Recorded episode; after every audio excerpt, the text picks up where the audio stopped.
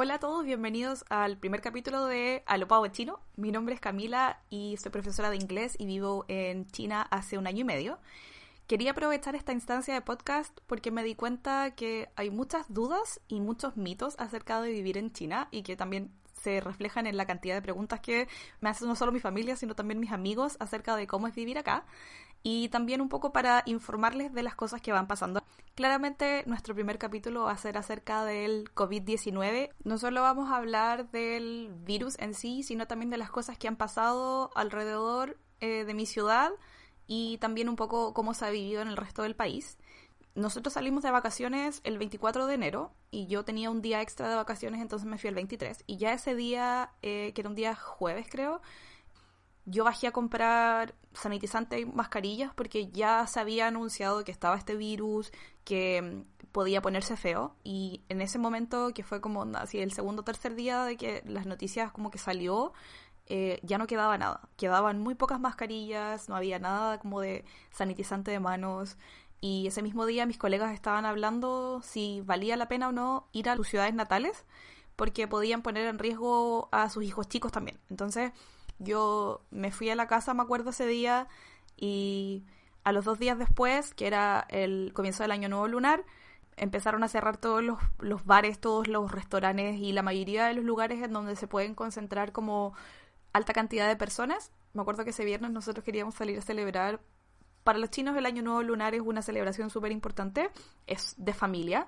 Y nosotros claramente no tenemos familia acá, pero sí tenemos un, un grupo con el que nos juntamos eh, usualmente entonces queríamos salir a celebrar y fue terrible porque ese mismo día nos dijeron cuando nos estábamos arreglando para juntarnos que el lugar donde queríamos ir lo habían cerrado.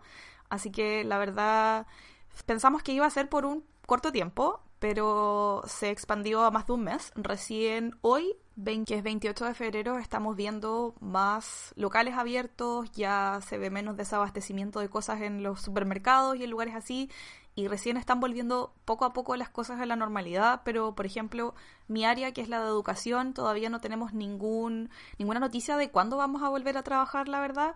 Nosotros estamos postulando a que nos dejen volver, pero probablemente va a ser solo hacer trabajo de oficina. Claramente el sector educación es el último en volver. Muchas universidades, colegios y otros centros de entrenamiento están haciendo clases online, incluso mi gimnasio está haciendo clases online, pero de acá que nosotros podamos volver a hacer clases en sala todavía es bien incierto.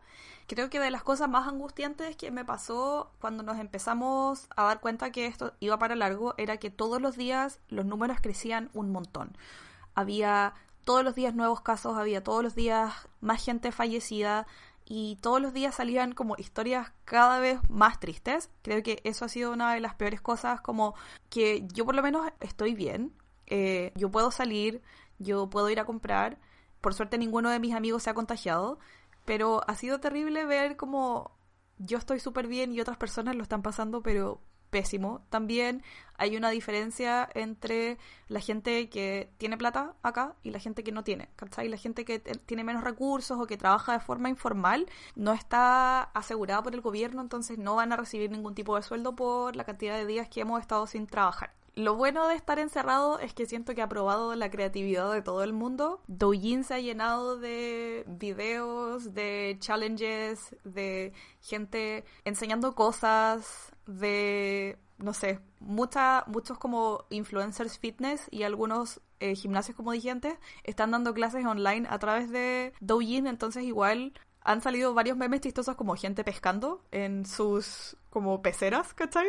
O gente haciendo manualidades, etcétera. Igual ha sido bacán ver que la gente está como tratando de darle una vuelta positiva a esto. Y en mi caso me he dedicado a hacer cosas, no sé, eh, retomar mis hobbies, ¿cachai? Cocinar cosas ricas todos los días. Eh, he hecho limpieza de, como limpieza ultra mega extrema del departamento. Eh, sacar la ropa de verano, revisar el closet, qué cosas sirven, qué cosas no sirven. Entonces ha sido bien útil, pero a la vez también eh, te dais cuenta la cantidad de cosas que no apreciabas antes de. Nosotros vivimos en una área de Tianjin que está fuera del centro de, la ciudad, entonces nosotros estamos como así, por ejemplo, como por tú un San Bernardo, ¿cachai? Es una ciudad completa, hay de todo, pero es relativamente fome, entre comillas.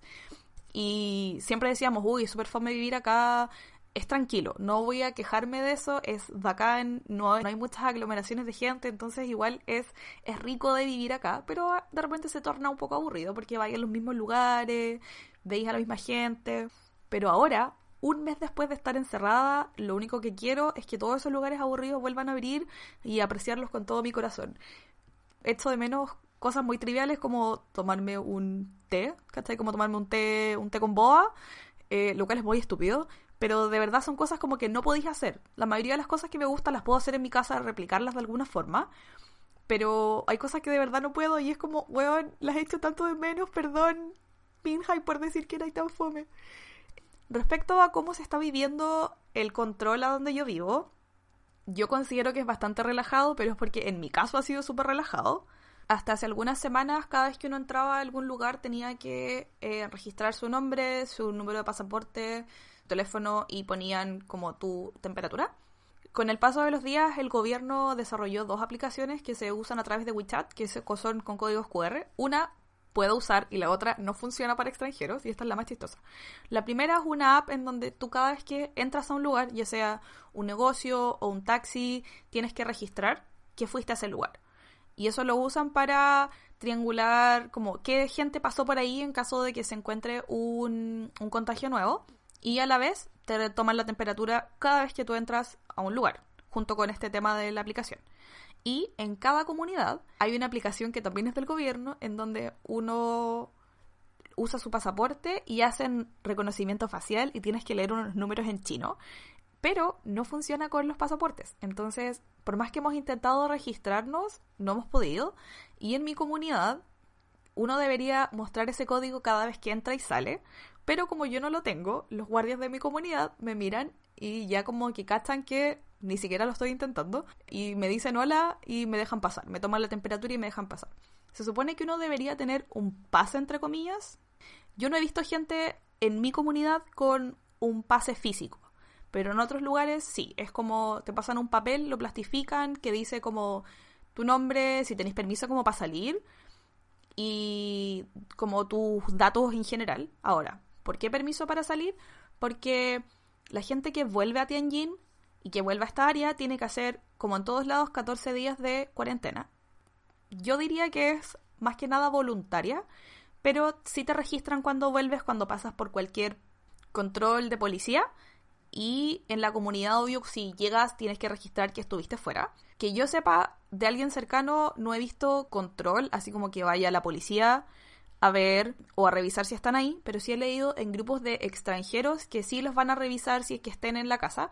Hay comunidades que no los dejan salir, entonces solo pueden pedir delivery a la puerta de la comunidad y hay algunos que les dan pase para salir cada ciertos días a comprar. Esto pasa en las ciudades que están en lockdown, como Wuhan, por ejemplo, que la gente tiene un pase. Una persona de la casa puede salir a comprar cada cierta cantidad de días Respecto a las cuarentenas, por ejemplo, una de mis colegas volvió de viaje de España y ella se quedó en cuarentena voluntaria en su departamento por 14 días, pero estaba en un departamento con dos personas que entraban y salían cada cierta cantidad de días. Entonces, no sé si será como eh, realmente efectivo, porque ella estaba conviviendo con ellos y si hubiese tenido algo, estas dos personas hubiesen salido a seguir como reproduciendo el virus, entonces no sé qué tan efectivo es.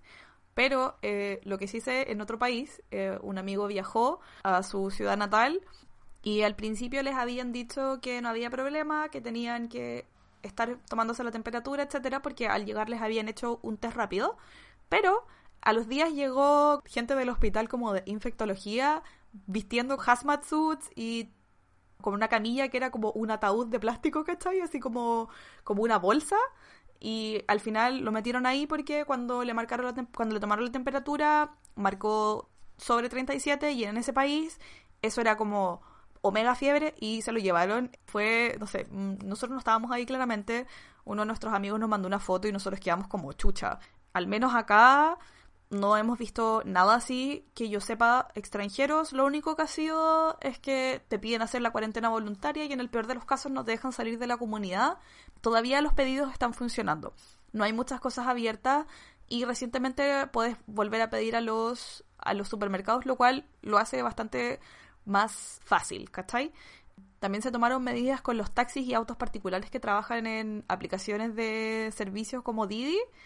Y no solo tienen que andar con mascarillas, sino que además ahora tienen como un plástico que separa al conductor de ti. Lo cual igual es bacán porque antes de eso supuestamente tenían que ventilar y desinfectar cuando se bajaba un pasajero, pero uno tampoco tiene como como resguardar, o sea, cómo cachar si eso efectivamente lo hicieron o no. Así que nada, creo que todas las medidas de prevención se agradecen. Creo que lo peor de todo es tener que usar mascarilla. Lo peor de las mascarillas con respirador es que, obvio, hacen que sea difícil respirar y además se condensan por dentro, lo cual es asqueroso si la tenéis que usar por más de cierta cantidad de minutos o si queréis caminar o cualquier cosa que involucre moverse o hablar con el respirador es súper incómodo.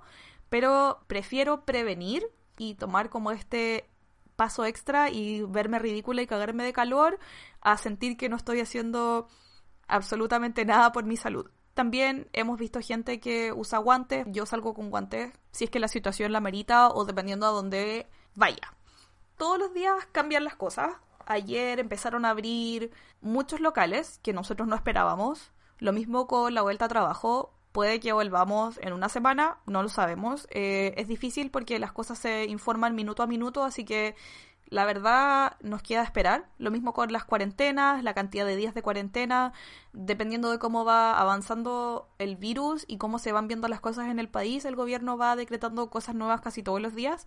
Lo bueno es que las aplicaciones, por lo menos Alipay te va avisando cada cierto tiempo si hay algún desarrollo, alguna información nueva. Obvio está en chino, pero el traductor siempre apaña. Así que por lo menos falta de información no hay.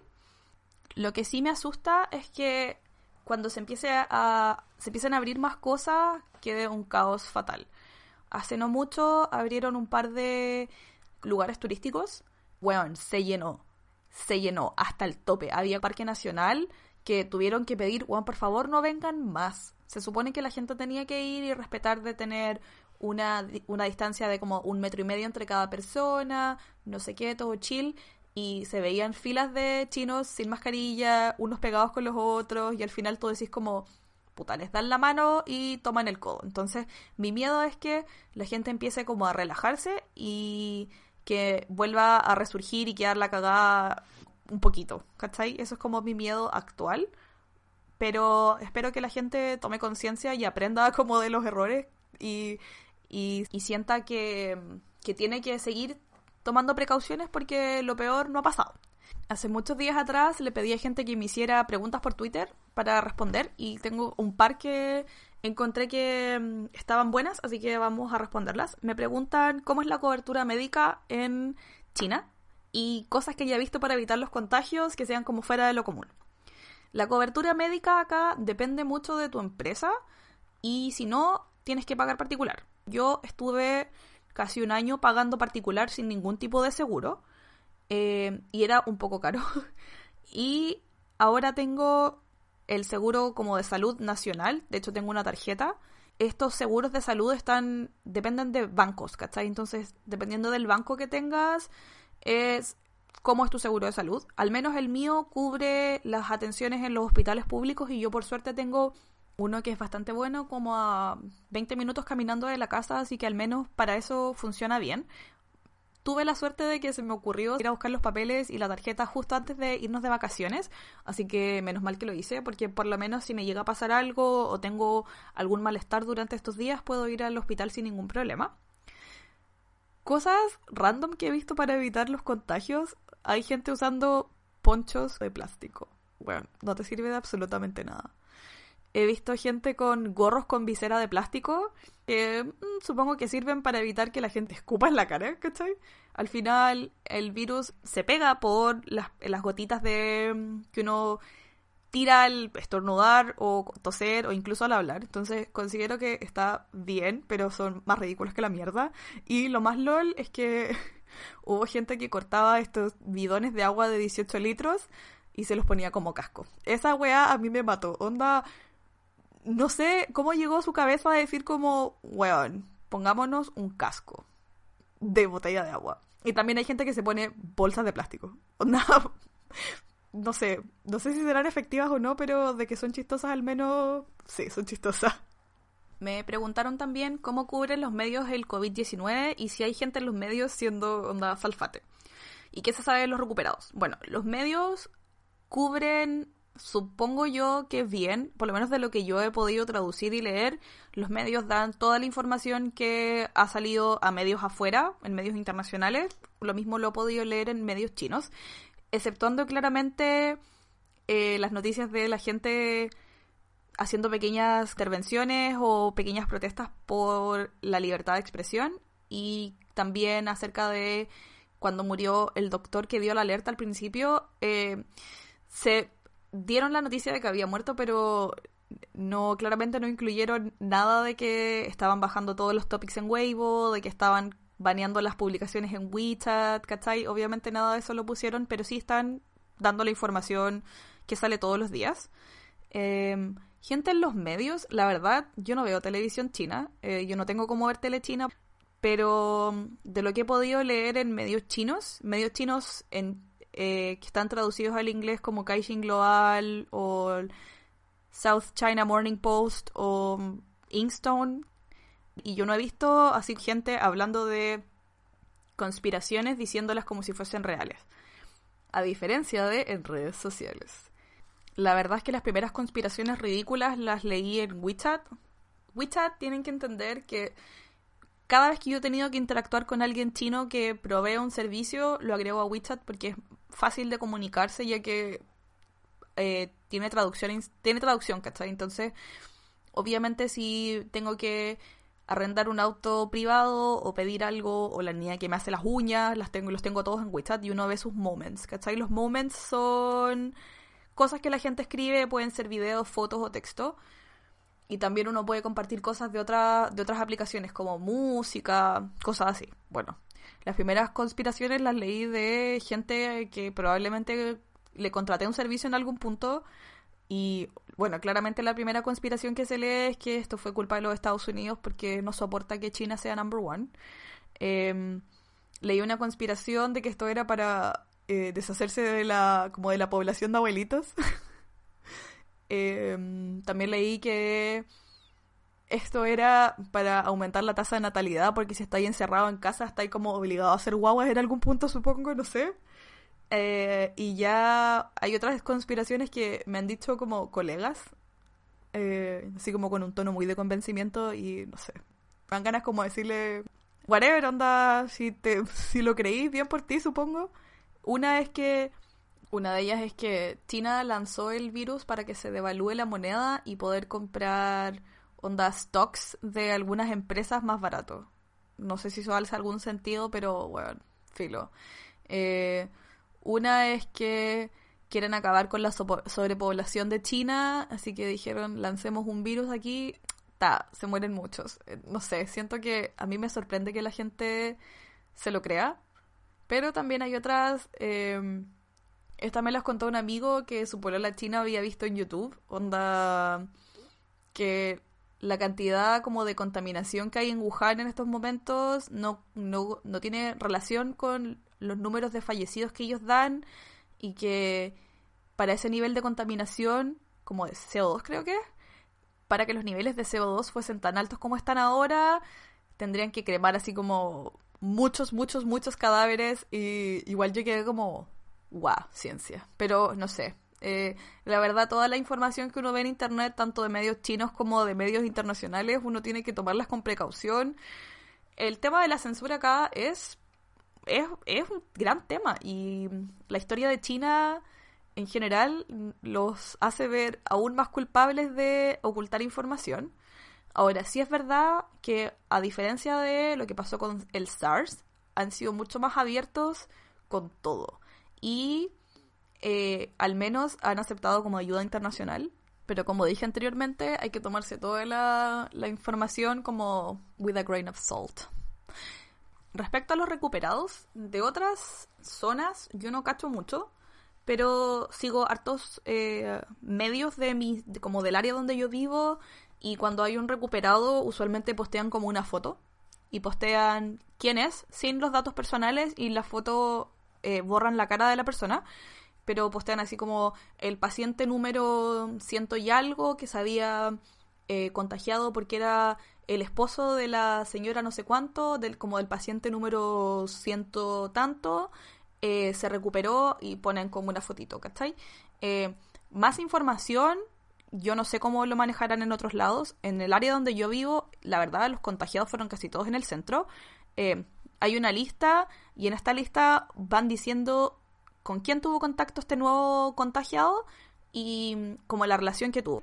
Por ejemplo, no sé, el contagiado 170 era el esposo de la contagiada número 90 que jugaba Mayong con la contagiada 80. Y asimismo cuando se recuperan eh, dicen la misma información.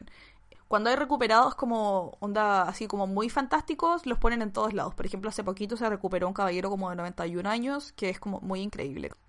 Así que al menos sí, hay información.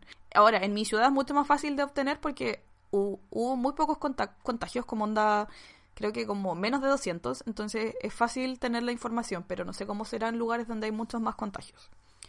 Me preguntan cómo lo ha tomado la gente, si están más conscientes, educados, etcétera, y si te miran feo por mirar andar sin mascarilla. La gente lo ha tomado como así como he visto dos perfiles de personas. Gente que lo ha tomado como un momento para aprender a hacer cosas o para usar su tiempo en cosas que no pueden hacer. Por ejemplo, caleta de los apoderados de mis niños han empezado hobbies nuevos, han hecho cosas. Mucha gente se ha dedicado a comprar. Onda, creo que jamás he visto eh, los gabinetes. Hay unos lockers en donde te entregan tu paquete sin que tenéis que hablar como con el repartidor. Y nunca los había visto tan llenos, weón, en mi vida. Y llevo, llevo varios meses en esta comunidad y creo que jamás los había visto tan llenos. Y también gente que está desesperada. Tengo algunos colegas que están así, bueno, me quiero morir. Igual lo entiendo, estar encerrado es súper difícil. Yo igual tuve un momento en donde lo único que hacía era dormir, porque decía como, weón, ¿para qué voy a estar despierta si voy a hacer las mismas weas todos los días? ¿Para qué voy a ponerle un esfuerzo a este nuevo día si voy a terminar haciendo lo mismo si lo durmamos? Menos mal que me duró poquito, pero sí conozco gente que lo ha tomado onda muy mal. Eh, si están más conscientes y educados, mmm, no lo sé acá el, solo hecho de que abriesen lugares turísticos y se llenaran y la gente fuera sin mascarillas, onda, con cero resguardo, me hace pensar que esto todavía no les entra bien al cerebro. Que al final son, para prevenir, son hábitos de limpieza súper simples, ¿cachai? Eh, entonces, no sé si todavía entiendan bien que tienen que, que la prevención no solo es para cuando hay una, hay una epidemia, ¿cachai? Sino como en el diario vivir. Ustedes no saben la cantidad de veces que tengo que repetirle a mis alumnos chicos, yo hago clases desde los tres años en adelante, que para toser uno no tose en la mano, o no tos tiene que, o, o así con la boca abierta, sino que tenéis que toser como en el codito.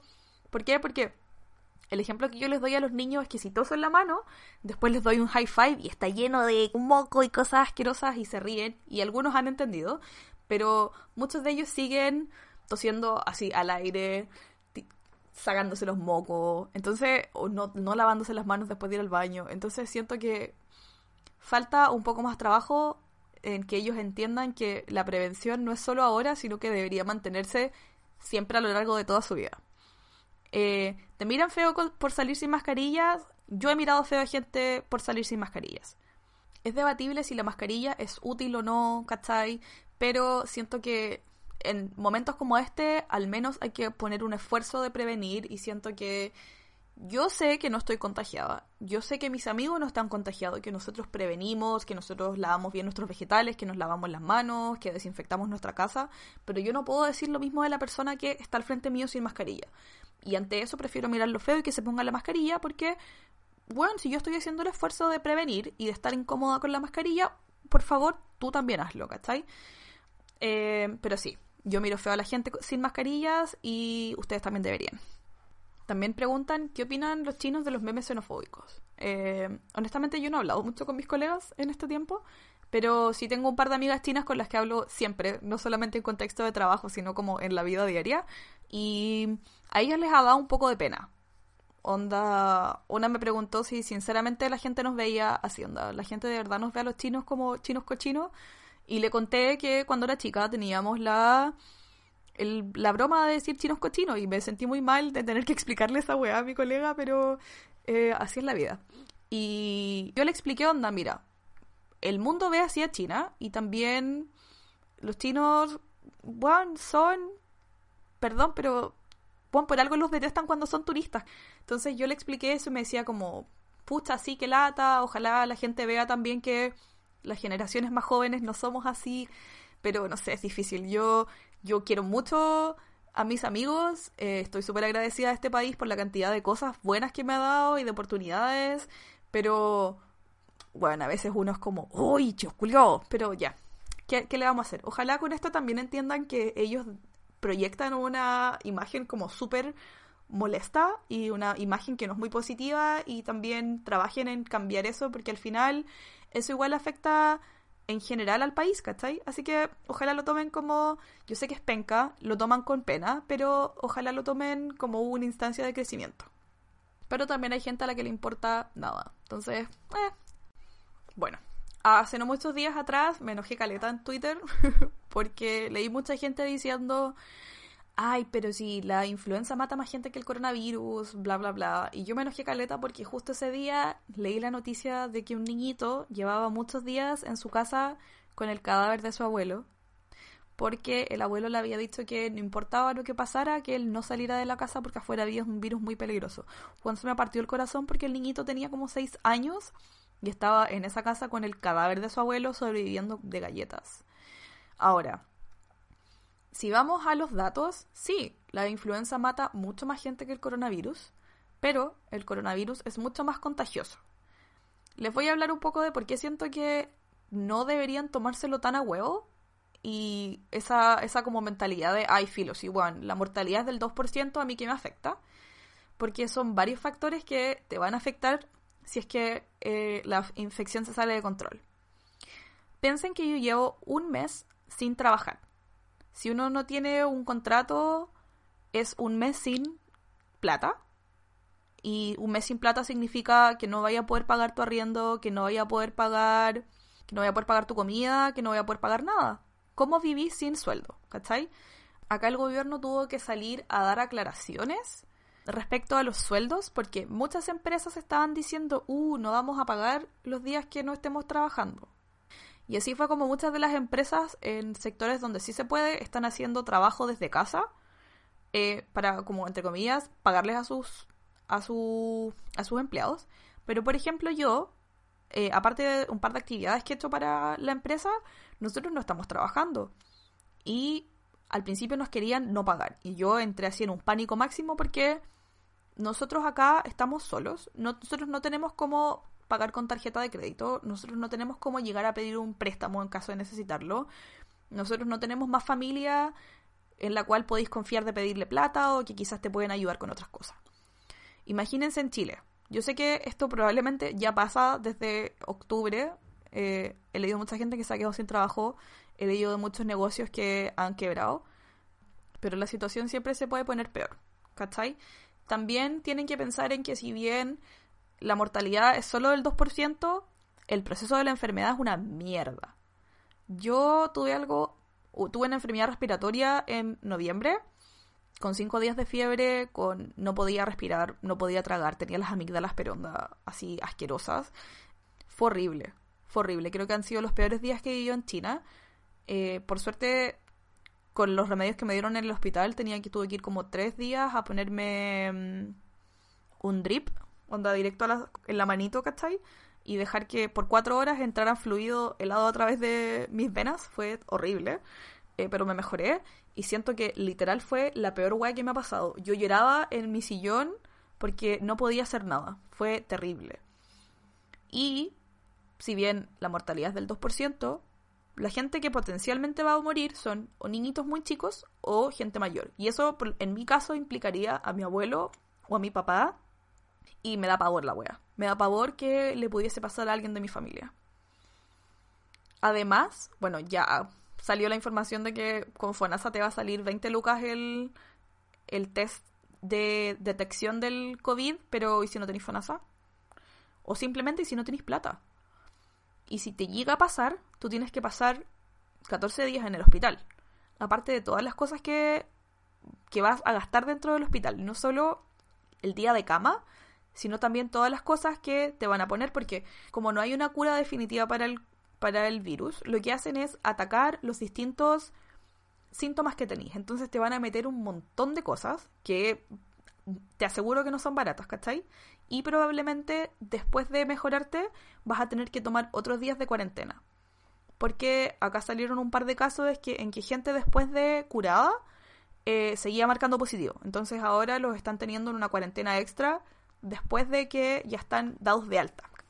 Pienso en la cantidad de plata que puede salir esto como sin seguro o quizás con una cobertura deficiente y me da pavor la cantidad de plata que perdí. Por lo menos acá en China el gobierno dio lineamientos respecto a cuándo pagar y cuándo no pagar y el si estás si estás contagiado te tienen que pagar la cuarentena, te tienen que pagar los días que estés hospitalizado, etcétera, porque lo van a tomar como enfermedad asociada al trabajo, esa que te imposibilita de trabajar, pero te tienen que pagar igual.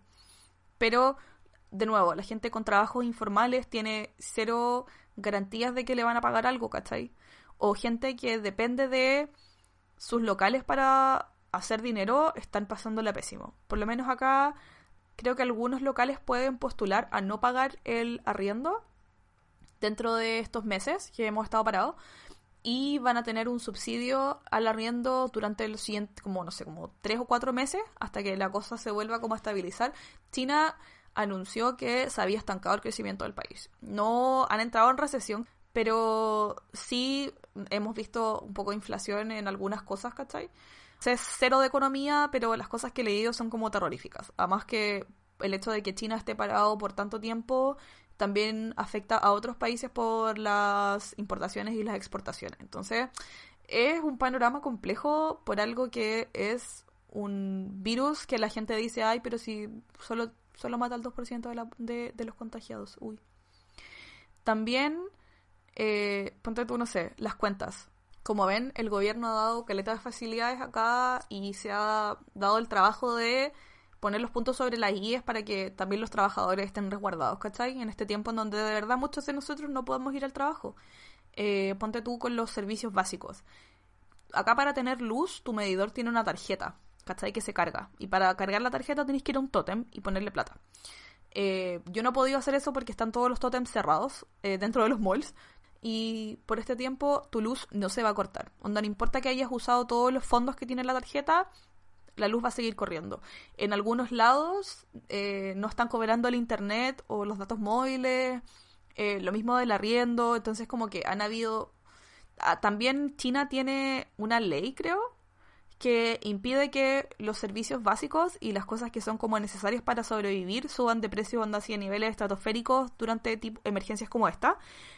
Porque durante el SARS eh, la gente se volvió loca porque no tenían nada y subieron mucho los precios de las cosas, era una locura. Entonces después de eso hicieron esta, este decreto ley, no sé cómo se llamará, que impide que le suban el precio a las cosas que son necesarias.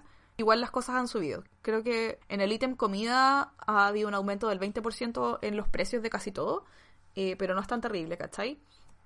Bueno, espero que quede poco tiempo. Mm, un amigo nos contaba que cuando pasó el SARS eh, fueron seis meses en donde el país estuvo no completamente parado, pero estaban todas las cosas como en mega alerta, que mm, las cosas no estaban funcionando al 100%, que para ir al colegio tenían que tomar un montón de precauciones y probablemente ahora va a ser mucho más, van a haber muchas van a haber mayores precauciones al momento de empezar a volver. Por ejemplo, la gente que está trabajando, eh, algunos les han cubierto los cubículos como con plástico, así como una burbuja, la gente que almuerza en comedores de la empresa tienen que tomar distancia como de un metro y medio.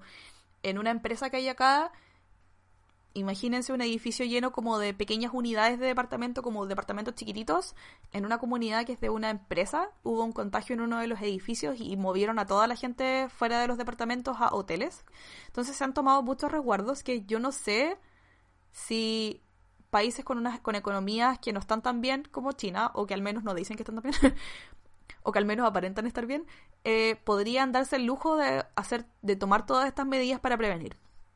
Contándoles esto, no quiero que entren en pánico máximo, pero sí quiero que entiendan que es complejo. va más allá de si la enfermedad te va a matar o no, sino cómo va a afectar tu vida en general, no solo tu vida personal de tener que estar encerrado o de que tu trabajo no abra, sino de cómo va a afectar a la economía en general y cómo va a afectar tu futuro. Yo tengo miedo de que una vez que volvamos a trabajar nos digan, honestamente la empresa quebró, ¿cachai? Por todo este tiempo sin alumnos nuevos, etcétera. Entonces, son muchas cosas que hay que tener en cuenta y que les pido que cuando hagan comentarios en Twitter o en redes sociales piensen que hay gente que lo está pasando como la corneta. Y ahora lo más importante, ¿cómo podemos prevenir? Esto es súper de sentido común, son cosas que uno debería hacer todo el tiempo, pero que incluso yo siento que no hacía y que no está de más recordar en caso de que llegase a pasar algún contagio en Chile. Em, y si no, les va a servir cuando venga la época como de influenza. Eh, siempre es bueno tener estos tips de prevención. Primero, lavarse las manos. Lavarse las manos es terrible importante. Por favor, lávense las manos. Y eh, los dos tips que más risa me han dado es que, bueno, ustedes cachan que hay una técnica para lavarse las manos, las palmas, entre medio de los dedos, etcétera. Eh, y hay una cantidad de segundos en donde uno tiene que lavarse las manos. Y esa cantidad equivale a cantar el cumpleaños feliz dos veces o a cantar la canción del abecedario. Pueden elegir cualquiera de las dos que les haga más feliz, yo las voy alternando. Y esto es sobre todo, y más que nada cuando vengo de la calle. Cuando vengo de la calle, como la situación no es tan crítica en mi, en mi área, me saco la chaqueta, la mascarilla. También hay una forma de sacarse la mascarilla sin tocarla. Y cuando me lavo las manos, me lavo onda como hasta el codo. y voy cantando las dos canciones eh, para darme ánimos. La segunda es estornudar y toser. Háganlo en el antebrazo o en em, la parte donde está el codo. Por favor, háganlo de esa forma. No lo hagan en su mano porque si alguien tose en su mano y después toca, no sé, un, uno de los pilares de la micro, y esta persona estaba enferma y tú lo tocas de vuelta, se te va a pegar igual porque eh, probablemente esta mano te la vas a llevar a la nariz o a los ojos. Eh, entonces sí, traten de eh, estornudar y toser en el antebrazo. También, no se toquen ojos, nariz, boca con las manos sucias, porque eso los puede llevar a contagiarse. si no pueden lavarse las manos, con agua y jabón, que es lo más recomendable. Pueden usar desinfectante en gel o también hay unas toallitas desinfectantes. Cuando lo hagan, traten de seguir las mismas recomendaciones de ser lo más cuidadoso posible y limpiar todo bien. Em, yo me he dado cuenta que acumula una cantidad de basura increíble debajo de las uñas, porque como no he, trabajado nada, tengo las uñas súper largas, entonces uso estas toallitas para limpiarme como debajo de las uñas, eh, para hacer como lo más limpio posible. Eh, en cuanto a frutas, verduras, vegetales, yo estoy lavando todo con en agua. Yo antes, onda, voy a ser súper honesta, yo enjuagaba las cositas y decía, bueno, un poquito de tierra es bueno para el sistema inmune, pero hoy por hoy en, una, en un bol gigante pongo agua y una, una gotita de cloro para limpiar frutas, verduras y vegetales que vaya a usar al comer. Tienen que cocinar súper bien, carne y huevos en caso de que vengan con algún tipo de contagio. Y respecto a cómo desinfectar, ustedes tienen Lysol. Considérense personas bendecidas por el Señor de Jesucristo porque en este país no hay Lysol. No existe el Lysol. Y con, mi amiga lo que más hemos dicho como, weón, ¿por qué no hay Lysol? Esto solucionaría tantos problemas, weón. Podría agarrar tu ropa y echarte Lysol y cha, ya, como nueva. Mucha gente, sobre todo en lugares donde, donde es muy complejo lo que se está viviendo, la gente se saca la ropa antes de entrar al departamento y onda así como, como si fuera desechos nucleares lo van a dejar o a donde pueda tomar sol para que se airee y muera el bicho o lo van a lavar. Si hubiese Lysol todo sería mucho más fácil. Eh, pueden usar Lysol, eh, si usan desinfectante el bicho va a morir, ¿cachai? Ahora, eso de que hoy en lugares cálidos se va a morir el bicho. Claro, el bicho va a morir, pero va a morir en la superficie. Ahora, si tú te lo pegas, no se va a morir porque hace calor, ¿cachai? Tienen que pensar que acá la mejor forma que tienen de llegar a prevenir si es que algo pasa es desinfectar. Pueden usar desinfectante para el piso, eh, hay toallitas desinfectantes y no sé si tendrán disponibles allá, pero hay un desinfectante de Tol para la ropa. Hace que la ropa huela horrible, como a clínica, pero al menos sé que está limpia. Y uno echa una tapita en su, su carga de ropa normal y queda todo limpio. Así que esos son los tips con los que los puedo ayudar eh, para prevenir. El uso de las mascarillas, como les dije, es debatible si funciona o no. Eh, en caso de que las quieran usar, siempre úsenlas bien. Eh, las mascarillas tienen que ir bien, bien pegadas a la cara, ¿cachai? Y cuando se las saquen, no la tomen de la parte frontal de la mascarilla, sino siempre tomen la de las asas que tiene, dependiendo del modelo que tienen. Por ejemplo, yo tengo solo mascarillas que se, que se ponen por arriba y por abajo porque las, las que van solo en las orejitas me molestan con los lentes. Y la forma de sacarse esas es tomar las dos asas y tirarlas hacia arriba y sale la mascarilla sin ningún problema. Lo mismo, si van a botar las mascarillas, no las boten así como, eh. Traten de envolverlas y guardarlas y botarlas en un contenedor con tapa para que no haya más problemas. Este fue el primer capítulo. Espero que haya sido de utilidad. La verdad, muchas de las cosas solo las puedo hablar desde mi experiencia. Ahora se ve mucha más gente en la calle. La verdad, al principio daba un poco de cuco, porque las calles estaban peladas. El supermercado estaba pelado. Y también había mucho desabastecimiento de cosas. Hoy las cosas volvieron a como aparecer en los supermercados. Por ejemplo, no había carne. Porque el gobierno durante una cantidad de tiempo dijo que los carniceros no podían trabajar por el tema de lo que había pasado en Wuhan, que por lo demás ahora se sabe que el virus no salió del mercado, sino que el mercado ayudó como a amplificarlo y que quedara la zorra. En fin, espero que esto les sirva de algo. Espero también volver a grabar otro capítulo, no lo sé. Eh, si tienen alguna otra duda o alguna idea de lo que les gustaría escuchar, eh, me pueden seguir en mis redes sociales. En Twitter soy arroba camivilches y en Instagram soy arroba pavochino. Eh, espero que les haya gustado. Cualquier comentario, por favor, háganmelo saber. Y muchas gracias por haber escuchado esta estupidez. Adiós.